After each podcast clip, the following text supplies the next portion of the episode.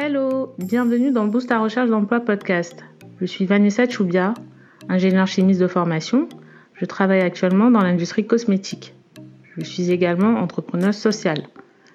Boost à recherche d'emploi est un rendez-vous mensuel pour discuter en toute simplicité des stratégies de recherche d'emploi. À chaque épisode, les invités en toute humilité nous feront découvrir leur métier et les moyens qu'ils ont utilisés pour intégrer le milieu professionnel.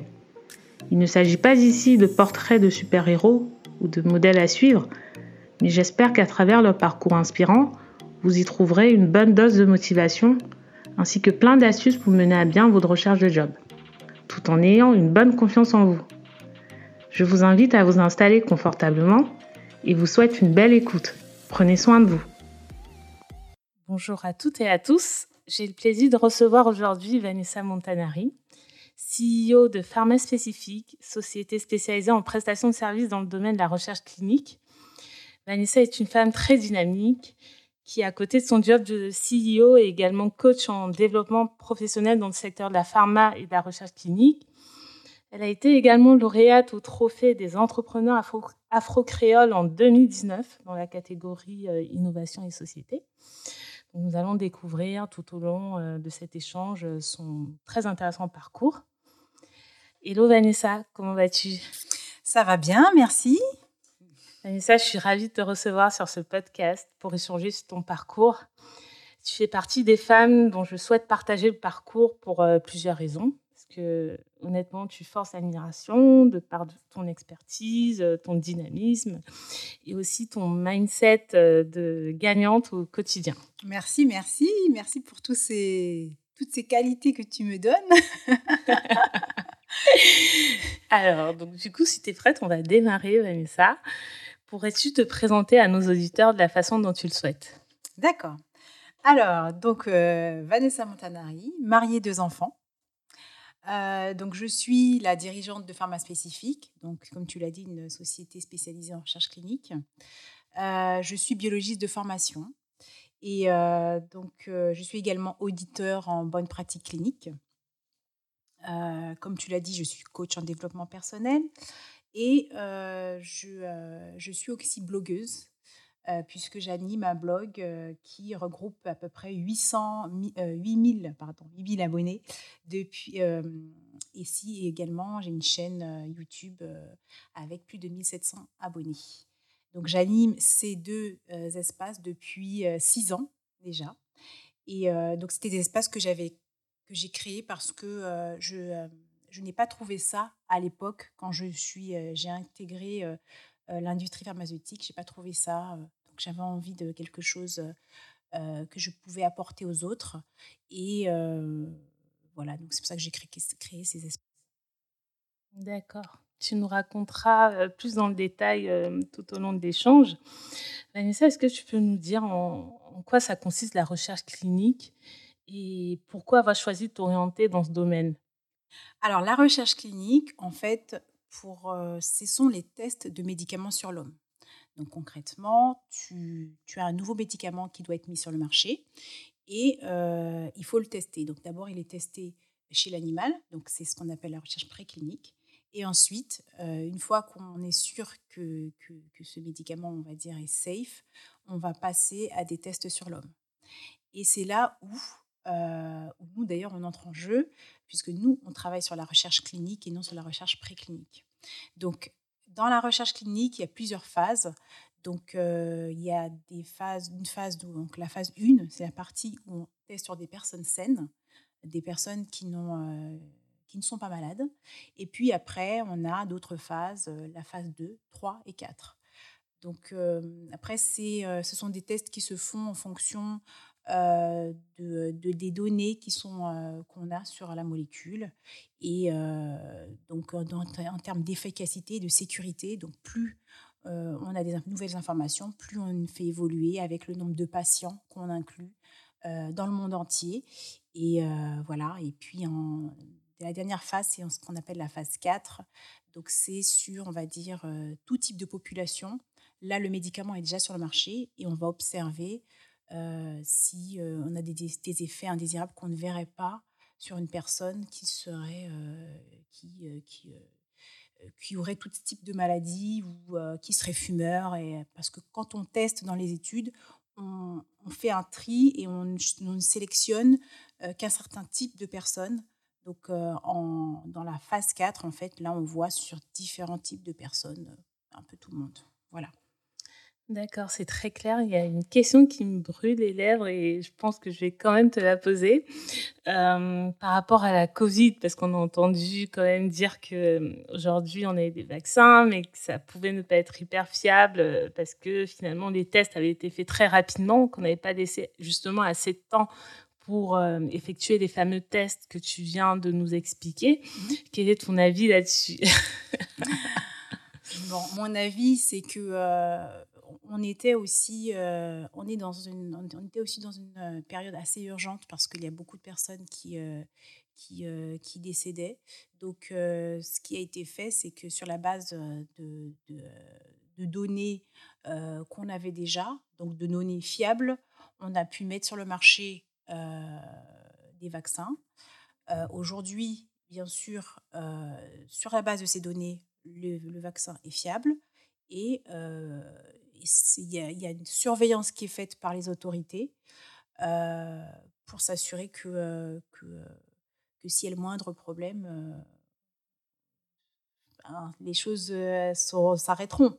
Voilà. Mais en tout cas, aujourd'hui, aujourd'hui enfin, si, au niveau des. De, de, on peut avoir beaucoup d'informations sur les sites de l'État, notamment sur les sites de l'Agence nationale du, médicament. Euh, et on peut voir, euh, on peut voir euh, tous les effets qu'ont les, les vaccins et, et, on voit que dans l'ensemble, pour le moment, en tout cas, c'est plutôt safe. Donc, Ok, bah, merci pour le partage de ton opinion. Je sais que c'est pas une question facile. Je sais aussi que les avis sont quand même assez partagés au sein de la communauté scientifique. Donc, je te remercie de t'avoir, euh, de t'être un petit peu mouillé. du coup, pour revenir à ton parcours, euh, qu'est-ce qui te plaît là-dedans? Parce que tu as fait biologie, euh, tu aurais pu faire autre chose. Qu'est-ce qui, du coup, t'a emmené dans ce, dans ce métier? Qu'est-ce qui, qu'est-ce qui te plaît? Alors, en fait, au début, donc, quand j'ai fait mes études de biologie, euh, j'ai commencé la biologie parce que vraiment ça me plaisait. J'étais intéressée par le corps humain, la santé. Euh, voilà. Euh, ma mère est infirmière, donc je pense que ça a beaucoup joué.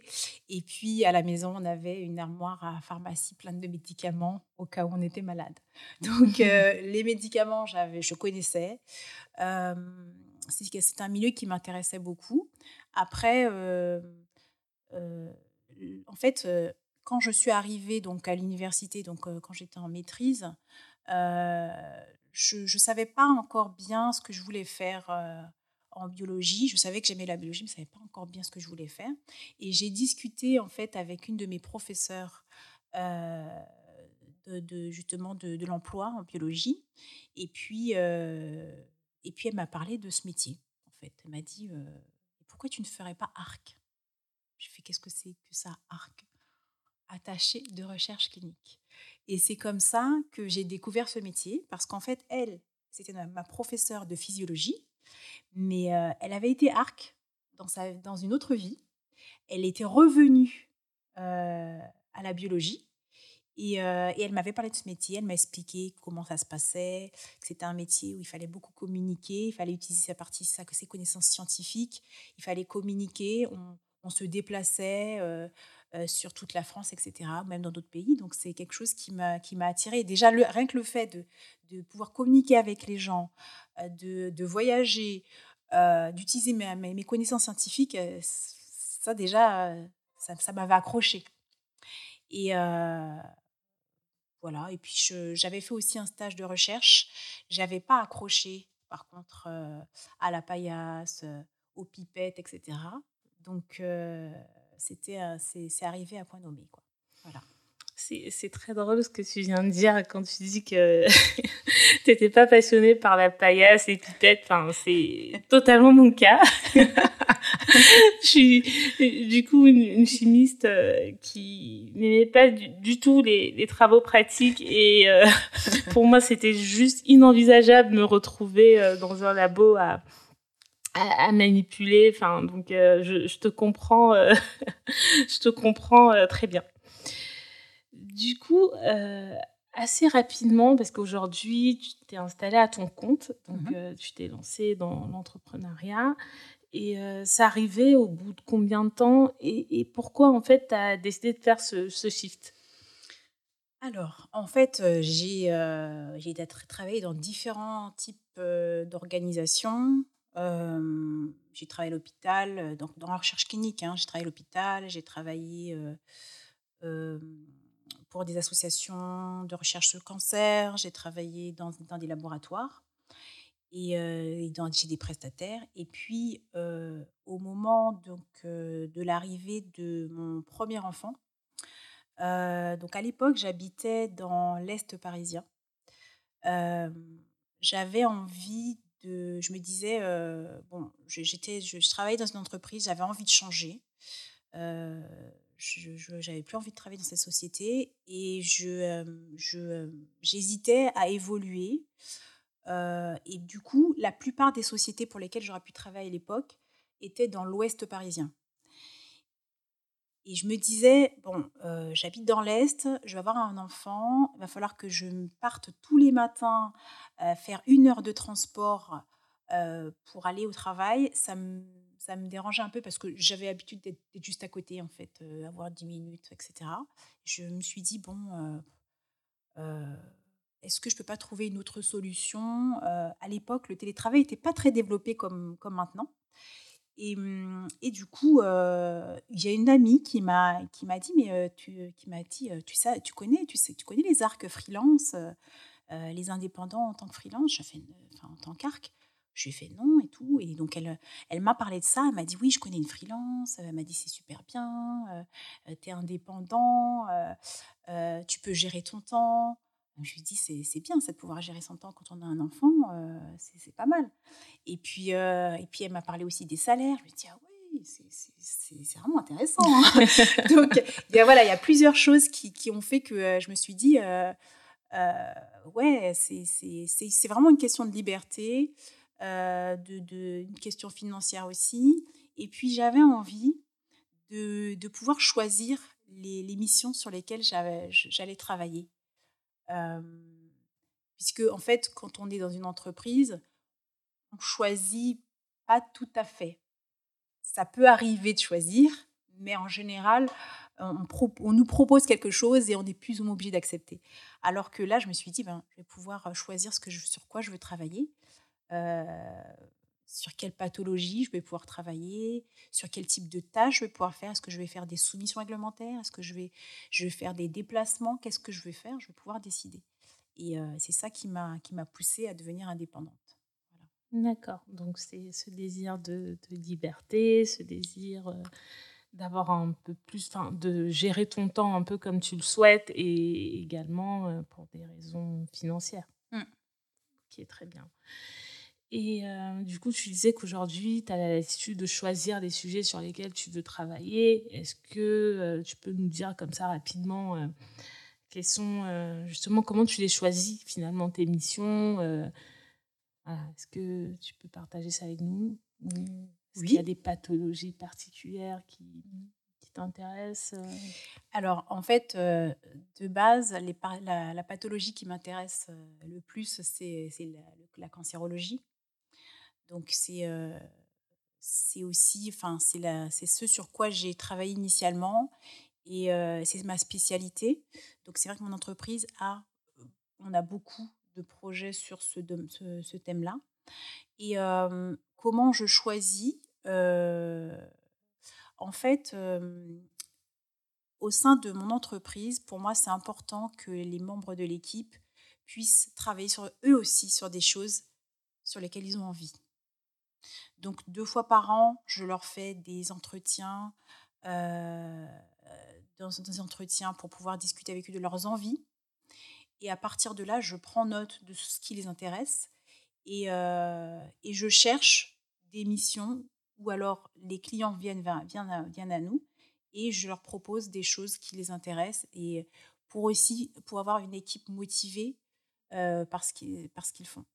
Au même titre que moi, au tout début, lorsque j'étais toute seule, j'avais envie d'être motivée et, parce, que je faisais, parce que je faisais, grâce à des missions que j'avais choisies.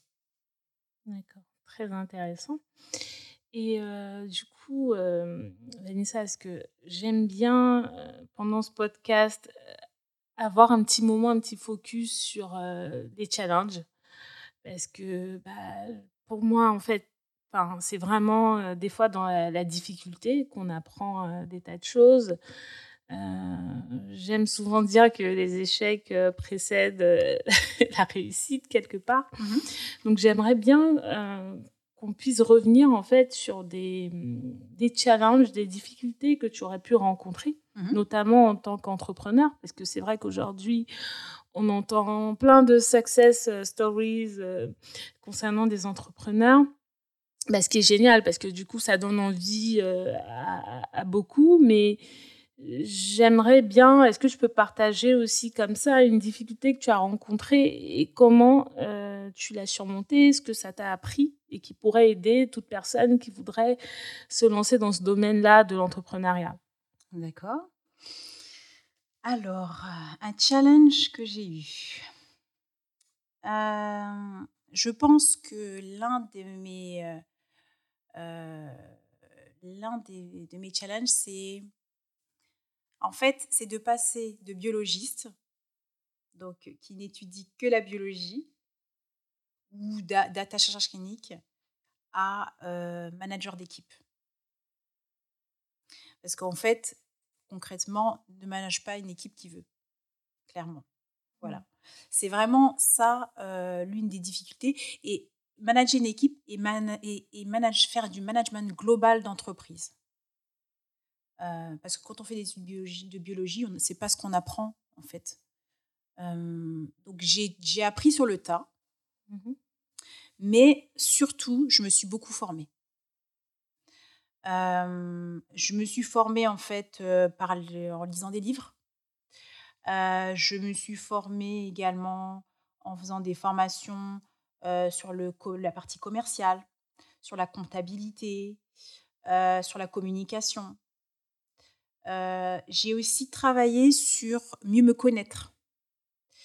parce que pour pouvoir, je pense que pour manager aussi les autres, il faut aussi se connaître, bien se connaître, pour avoir une certaine confiance en soi. Et, mmh, et puis, ça aide aussi pour pouvoir aider les autres à évoluer euh, dans leur travail. Euh, parce que c'est dans la relation humaine, la confiance en soi est importante, la confiance en l'autre est aussi importante. Donc, donc ouais, il faut travailler. voilà, donc j'ai beaucoup travaillé sur cet aspect-là. et puis aussi, j'ai fait une formation de coach euh, initialement, la formation de coach, euh, je l'avais fait pour euh, parce que au niveau du blog, donc qu'on anime, donc le blog de la recherche clinique, c'est un blog où on aide en fait les personnes qui veulent intégrer l'industrie pharmaceutique, mais en particulier la recherche clinique. donc j'avais fait cette, cette, formation pour les aider et à répondre à leurs questions et les coacher dans leur enfin, professionnellement. Voilà. Et en fait, finalement, c'est quelque chose qui m'aide aussi au quotidien dans mon travail avec mes équipes. Voilà. Donc, au, quotidien, ça m'aide à motiver mon équipe, à mieux écouter. voilà. À mieux les aider dans leur travail. Donc, voilà. C'est vraiment la formation et puis mieux se connaître, qui m'ont aidé à, à mieux gérer ma société et à gérer mes équipes. D'accord, ça marche. Excuse-moi, je vais vraiment juste revenir un sur ce point parce que c'est vrai que là, en fait, tu as un peu partagé finalement les outils sur lesquels tu t'es appuyé pour être un bon euh, gestionnaire dans sa globalité, dans la gestion de ton entreprise, mhm. mais également dans le management de ton équipe. Mais est-ce qu'il n'y aurait pas un point, enfin, est-ce qu'à un moment donné euh, dans l'existence de ton entreprise ou quand tu t'es lancé, il n'y a pas eu un moment où tu t'es dit, euh, voilà, là je suis vraiment dans le dur, qu'est-ce qu'il me faut pour euh, remonter, sur quoi je dois m'appuyer. Euh, j'aimerais vraiment que tu ailles un peu plus loin. dans les challenges, tu veux dire? Oui, dans les challenges. Alors, un autre exemple de challenge. Alors, un autre exemple de challenge. Euh, ça a été mon départ en congé de maternité pour mon deuxième enfant. là, en fait, j'avais, je, donc je partais en congé maternité et j'étais moi aussi à l'opérationnel. Et donc on est à l'époque on était trois. et j'ai dû, quand j'ai donc normalement quand je devais revenir de congé de maternité, mon contrat, le contrat devait, je devais reprendre mon contrat avec le client. Donc normalement il était censé m'attendre. Et en fait et en fait, il ne m'a pas attendu, en fait. Hein. Donc, quand je suis revenue, je, me suis retrouvée sans cette mission. Donc, il y a eu une baisse de chiffre d'affaires. J'ai eu très peur parce que c'était la première fois que j'avais une difficulté, une baisse de chiffre d'affaires, puisque en fait, la société, chaque année, on avait des, fortes augmentations de, chiffre d'affaires, hein, de l'ordre de 25%. Et là, tout d'un coup, je me suis retrouvée avec une baisse euh, pendant deux mois, euh, j'avais j'ai eu des difficultés à trouver. Euh. et puis, bah, ce même client m'a reproposé une nouvelle mission, heureusement. Mais, en fait, je pense que faut, toujours un peu, faut garder le moral. Faut, même si on a peur, faut essayer de trouver des solutions et ouais, c'est ce que j'ai fait. J'ai essayé de trouver des solutions. J'ai j'ai cherché autour de moi. J'ai contacté un certain nombre de personnes, etc. Bon, mmh. après, c'est revenu grâce à ce client. Mais je pense qu'il ne faut pas se laisser aller et puis garder confiance. Mais surtout, ce que ça m'a l'impression que ça m'a donné, c'est que à la différence, quand une femme est salariée, elle a si elle est enceinte ou qu'elle est, est, enceinte et qu'elle va avoir un enfant, elle, normalement, quand elle revient, elle a un petit peu moins ce risque. Alors que finalement, une, femme entrepreneuse, euh, bah, le risque, par contre, il n'y a, a, plus de filet de sécurité, en fait. Mmh. Donc, euh, pour les femmes en, euh, entrepreneuses, je pense qu'il y, y a, une plus grande pression. être une femme entrepreneuse, c'est pas simple. Mmh. Voilà. Et ça, c'est une des difficultés, que, euh, quelque chose qui m'a quand même affectée à l'époque. Mmh. Euh, mais bon, voilà, il faut se relever. Euh, et, et, finalement, ça, ça s'est bien, bien terminé. Donc, voilà. Effectivement, il ne faut, faut, rien lâcher. Là, tu as mis le doigt sur un truc quand même, enfin, sur un point assez intéressant. C'est vrai qu'on parle beaucoup aujourd'hui, enfin, beaucoup, pas assez à mon goût, mais de plus en plus quand même, euh, des difficultés que peuvent rencontrer les femmes euh, à leur retour de congé maternité, la pression qu'elles peuvent avoir un petit peu avant et même après quand elles reviennent, mais effectivement pas assez des femmes entrepreneurs. Et je trouve que c'est hum, faudrait peut-être qu'on s'y attarde un peu plus et qu'on voit comment euh, accompagner accompagner ces femmes entrepreneurs qui à un moment donné aussi mettre leur vie euh, familiale en, priorité. Et euh, ouais, je pense que c'est un point, un point super, super important que tu viens, tu viens de soulever. donc en fait, tu as parlé de ton blog, de, ta, ton engagement aussi en tant que coach. Donc tu as expliqué que c'est parce qu'en fait, tu t'es retrouvé à un moment où il n'y avait pas ça n'existait pas. Hein. Enfin, je veux dire, euh, il n'y avait pas d'endroit où chercher l'information quand on était attaché de recherche clinique. il y en avait, mais euh, c'était pas comme ça. C'était, c'était pas avec des articles euh, aussi poussés, euh, avec tous les détails, toutes les informations, un partage aussi important. non, ça n'existait pas à l'époque. Ok.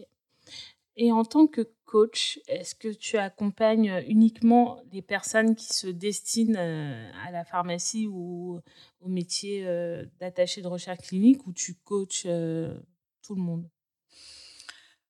Aujourd'hui, je coach uniquement les personnes qui, qui se destinent à, la recherche clinique. c'est un choix parce que je fais beaucoup de choses. Et j'ai envie, envie d'aider donc les personnes qui, qui sont biologistes, qui, qui cherchent leur voie, un peu comme moi, je cherchais ma voie à l'époque. Donc, donc le temps, le temps, le peu de temps que je peux allouer à ça, c'est pour ces personnes-là. Aujourd'hui, non, je ne fais pas de, de, coaching. Alors, c'est vrai que j'ai une formation coach développement personnel, mais je, je ferai vraiment le coaching que pour les personnes. D'accord. Du coup, petit rectificatif, j'ai dit en introduction que tu étais coach en développement professionnel, mais euh, c'est plutôt euh, personnel et aussi avec un focus pour les personnes euh, qui souhaitent s'orienter dans le domaine de la, recherche clinique. Ok, très clair. Vanessa, tu as remporté le trophée des entrepreneurs afro-créoles en 2019 mhm. dans la catégorie innovation et société. Mhm. Bravo déjà. Merci. Peux-tu nous dire quel était le projet et comment tu as vécu cette expérience? Alors en fait, euh, le prix, il a été euh, attribué euh, sur la base de, de l'entrepreneur, de sa, de sa société, de son évolution. Donc, excuse-moi, tu peux reprendre la. Oui, euh, je voulais savoir quel était le projet. Qu'est-ce que tu as présenté justement euh, dans cette catégorie innovation et société? Est-ce que c'était ton projet d'entreprise? C'était mon projet d'entreprise. D'accord. C'était mon projet d'entreprise. Euh, ma société dans le domaine de la recherche clinique. Et voilà, je, j'ai déposé ma candidature. Je, je, je j'étais pas persuadée que ça allait, euh, que ça allait fonctionner. Mais, euh, mais j'étais vraiment contente. Hmm. Euh, parce que ça faisait, bah, ça fait, oui, ça faisait presque dix ans que, que je travaillais à cette société. C'est quand même un, un milieu assez difficile hein, qui, qui est quand même à maturation. Donc, donc intégrer, créer une société au moment où je la crée aujourd'hui, ce n'est pas une chose facile. Mais bon, euh, j'ai réussi, puis on est là, et euh, post-Covid, on est encore là. Voilà. Donc du coup, j'imagine que tu encourages euh, des entrepreneurs à finalement concourir pour ce type de prix. Enfin, qu'est-ce que ça t'a apporté quoi après, après avoir remporté ce trophée? Est-ce que tu as vu qu'il y avait un changement finalement dans tes activités ou pas du tout? Est-ce qu'il y a eu un changement? Oui, donc dans le sens où euh, les, beaucoup de personnes m'ont euh, m'ont félicité, euh, ça, ça, a mis en lumière ma société. Mmh. voilà. Après, c'est pour moi, ce n'est qu'une étape, quoi. D'accord. il y en aura d'autres, j'espère. Je te le souhaite. J'en suis convaincue. Et, et je, voilà, enfin, j'aime, euh, j'aime les, les challenges. Euh, j'aime avoir des nouveaux projets, des nouvelles idées. Enfin, j'en ai tout le temps. J'ai, j'ai, mis l'idée à la minute. Mmh. Donc, euh, c'est, j'étais vraiment contente. Et puis, je, je, remercie en fait, je remercie en fait beaucoup ma mère parce que elle m'a poussée à oser les choses. Mmh. Et voilà, il faut oser. bon, ben, enfin, j'étais pas persuadée que ça allait marcher, mais je me suis dit pourquoi pas? Pourquoi pas? On tente et puis de toute façon, si jamais ça ne marche pas, bon bah, ce sera pour la prochaine fois. Pareil pour l'entreprise d'ailleurs. Il y aura, pour moi, je trouve que c'est important de toujours avoir un plan B. Mmh. Et je dis pas un plan B. Il y a certains qui disent ah non, avoir un plan B, mais ça sert à rien. Faut pas avoir de plan B. Moi, je dis il faut avoir un plan B qui amène toujours à le même objectif. D'accord. Voilà.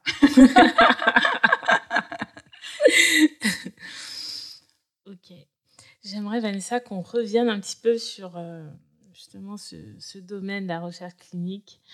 Euh, pour toi, quelles sont les, les aptitudes, les compétences clés qu'il faut pour réussir dans ce domaine? Mmh C'est vrai que tu as parlé tout à l'heure de communication, j'imagine aussi euh, d'expertise quand même.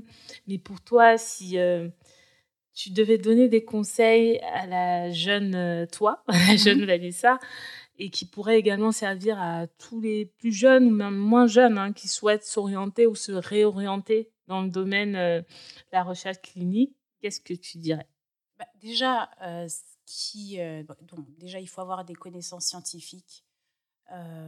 Ça peut être en biologie, ça peut être chimie, mais plutôt des, des, connaissances scientifiques. Donc, première chose. Ensuite, il faut être rigoureux on peut penser que quelqu'un qui a fait des sciences est rigoureux, mais en fait, pas forcément. Je, me suis rendu compte, en voyant certaines personnes, que non, c'est pas parce qu'on est scientifique qu'on est rigoureux. Donc, la rigueur, c'est important. il faut également, il faut avoir une bonne communication dans le sens où dans ce métier, au final, c'est du contrôle qualité qu'on fait. Donc, on contrôle les données dans le cadre des études. Et finalement, donc on travaille avec des médecins. Et pendant notre travail, ce qu'on est en train de faire, c'est quand même leur dire, vous avez fait une erreur. Mmh. Donc, dire à quelqu'un, vous avez fait une erreur, c'est pas quelque chose de facile. C'est clair. Donc il faut quand même avoir, euh, ce qu'on dit souvent, c'est un, arc doit avoir, c'est une, c'est un, une main de fer dans un gant de velours. mais, mais, du coup, j'imagine que tu dois, tu dois maîtriser l'art du feedback. Mmh Et si tu avais un ou deux conseils à, donner pour euh, réussir ces feedbacks, tu dirais quoi? Alors, pour réussir le feedback, en général, euh, donc il faut euh, d'abord ne pas hésiter à dire à la personne ce qui est bien. Commencer d'abord par ce qui est bien. Mmh. Ensuite, une fois qu'on a dit à la personne ce qui est bien, ensuite on leur, lui dit ce qui ne va pas. Mmh et quand on dit à la personne ce qui ne va pas, il faut donner les faits il faut donner les faits, par exemple, je sais pas, euh, sais pas, par trois fois, j'ai retrouvé telle chose à tel endroit, etc. Mmh. Mais pas donner l'impression qu'on donne notre avis. D'accord. Rester vraiment très factuel, très concret, prendre des exemples limite pour illustrer voilà, c'est ça. ce qu'on est en train de dire. ne pas hésiter aussi à expliquer pourquoi c'est important que, ça, euh, que cette chose se fasse de cette manière Quel est l'intérêt? Parce que souvent, euh, les gens se disent mais ça sert à rien. Euh, ça nous prend du temps et ça ne sert à rien. Mmh. Et donc leur expliquer à quoi ça sert. Et puis pour terminer, hop, on termine par encore quelque chose de positif et de tout ce qui va bien et du coup, on englobe en fait euh, un feedback. Dans... Enfin, en gros, c'est comme. Euh... Sorte de sandwich, c'est ça? Voilà, un sandwich, euh, un bonbon chocolat. voilà. Ok, très bien. Euh, très clair. Donc j'ai retenu, donc pour tous ceux qui veulent s'orienter dans ce domaine-là, c'est bah, déjà les connaissances scientifiques, bien entendu, euh, mais également euh, de la rigueur, savoir communiquer. Ça mmh. va faire de, des bons feedbacks. C'est ça. ok. C'est ça.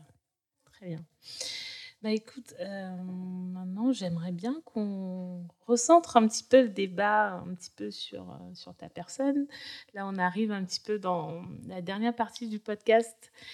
Mmh et j'aime bien du coup axer un peu sur la personnalité, savoir un peu ce que les gens font en dehors de leur travail, qui leur prennent déjà beaucoup de temps et qui les passionnent aussi, euh, sans doute. Donc, en dehors de ton travail, Vanessa, euh, qu'est-ce qui t'anime dans la vie? Qu'est-ce qui te passionne?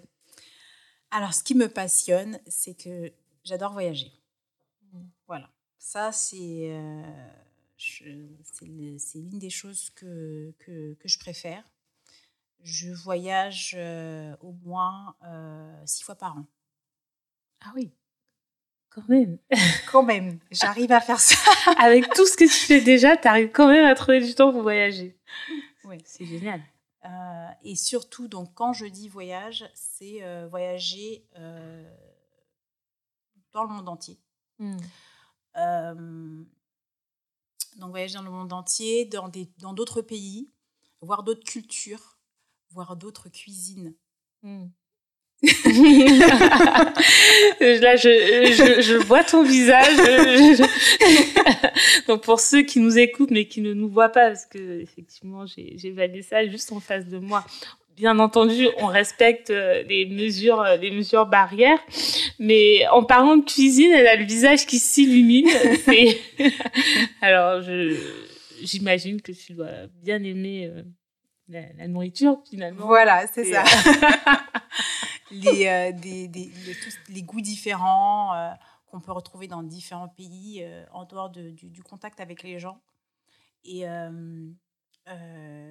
enfin, la culture qu'on peut retrouver dans les différents pays. J'aime, oui, j'apprécie vraiment toute la partie nourriture et goûter des spécialités de l'étranger. Et en dehors de ça, j'aime également peindre et dessiner. Bon, là, c'est, ça, devient difficile, de plus en plus mmh difficile, hein, puisque avec la famille, le travail, c'est, un petit peu difficile. bon, j'essaye et puis j'adore la danse aussi. D'accord. Sous toutes ses formes. Un petit côté artistique. C'est ça. Parce que tout à l'heure, on a beaucoup parlé de science, rigueur. Et donc, c'est intéressant de découvrir que derrière tout ça, il y a une âme un peu plus, plus artistique, finalement. Créative. Créative. Mm, mm. Ok. Non, mais très intéressant. Et du coup, euh, voilà, Vanessa, t'es chef d'entreprise, euh, t'es maman, t'es coach, t'es blogueuse, tu voyages énormément, tu fais de la peinture, tu fais de la danse. vraiment, je suis, impressionnée.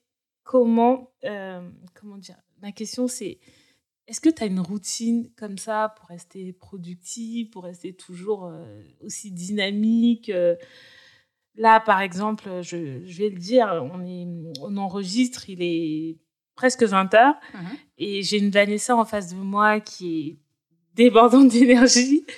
Enfin, vous l'entendez, hein, on n'arrête pas de rigoler aussi depuis, euh, depuis le début. Mais comment tu fais? Est-ce que tu as une routine particulière, des petites choses comme ça que tu pratiques au quotidien et qui te permettent justement de garder euh, l'énergie?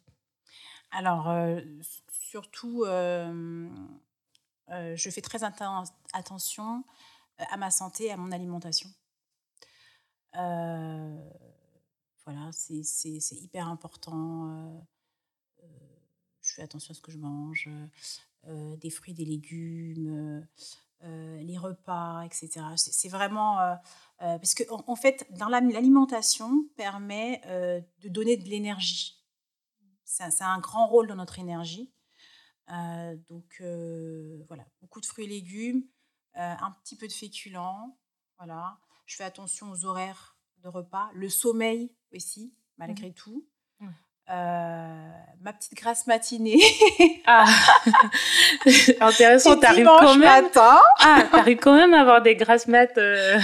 ok. Voilà. Mais euh, rien de, de, particulier pour. je pense que je, je, je, vis les choses. pour moi, l'important, c'est d'être heureuse. Mmh. Donc, euh, et de me sentir bien dans ce que je fais. Génial. J'ai une autre question mmh que j'appelle euh, la question euh, Joker. Mmh Donc en fait, tu auras le choix, Vanessa, entre plusieurs, tu auras plusieurs options. Donc tu as le choix entre mantra, œuvre d'art, personnage. Mmh Est-ce qu'il y en a un des trois qui, qui t'inspire, que tu souhaites développer? Eh bien, je vais développer personnage. Allons-y. Ah oui. Du coup, est-ce que tu souhaites nous partager un personnage qui, j'imagine, t'inspire? Oui. je pense. Alors, le personnage que je prendrais, c'est Michelle Obama. Ah. je l'adore. Michel, si tu nous écoutes. en fait, euh, ce que j'apprécie en fait euh, chez cette femme, c'est euh, pour moi c'est un exemple de réussite. c'est une femme, donc déjà c'est une femme noire qui a fait des études. elle me paraît être une femme heureuse. Une femme qui a l'air d'avoir concilié vie professionnelle et vie personnelle, euh, qui a plein de projets, qui est active. Et euh, c'est l'image, c'est l'image, et c'est ce que je veux être. Donc, mmh. donc voilà, c'est c'est un petit peu un, un, modèle. Alors, bon, elle, est, elle était avocate, je crois. Bon, Je ne suis pas trop dans le même, euh, dans le même euh, domaine, mais cette image ouais, de femme active qui, qui a plein de projets et qui continue, hein, elle est beaucoup plus âgée que moi. Donc, j'espère que je serai comme elle plus tard. tu es, en bonne voie, Vanessa. Tu es vraiment en bonne voie. Là-dedans, il y a un truc qui m'a voilà, que je retiens, c'est-à-dire euh, qui semble être heureuse. Enfin, je trouve ça très fort. Parce qu'aujourd'hui, c'est vrai que il y a plein de gens qui font des tas de choses, mais au final, c'est quoi l'essence des choses? Pourquoi on fait des choses? Et euh, je sais pas, hein, c'est ma minute un peu philosophique, mais j'ai envie de dire, si on fait tout ça et qu'on n'est pas heureux, à quoi ça sert mmh. Mmh. Ok, très bien. Donc pour terminer, Vanessa, hum, je t'invite à compléter cette phrase. Je ne serais pas là si je n'avais pas été aussi curieuse. D'accord. Ça marche. Est-ce que tu veux que je développe? Si tu veux. eh bien, je pense que, euh, alors quand je parle de curiosité, je pense que c'est important euh, de, s'intéresser aux autres. parce que les autres peuvent nous apporter beaucoup de choses. c'est alors c'est sûr que ça nous apporte du contact humain, de l'amitié, etc. Mais ça peut aussi nous apporter des informations. Et c'est simplement en discutant avec quelqu'un, on apprend des choses tous mmh. les jours. Et, et ça, ça m'a beaucoup aidé depuis très jeune en fait. Donc toujours, c'est important pour moi de discuter avec les autres. je m'intéresse beaucoup à ce que les autres font. Et, voilà. Et moi aussi, je peux apporter aux autres si je peux. Voilà. Donc c'est important et ça m'a beaucoup drivé. Ok.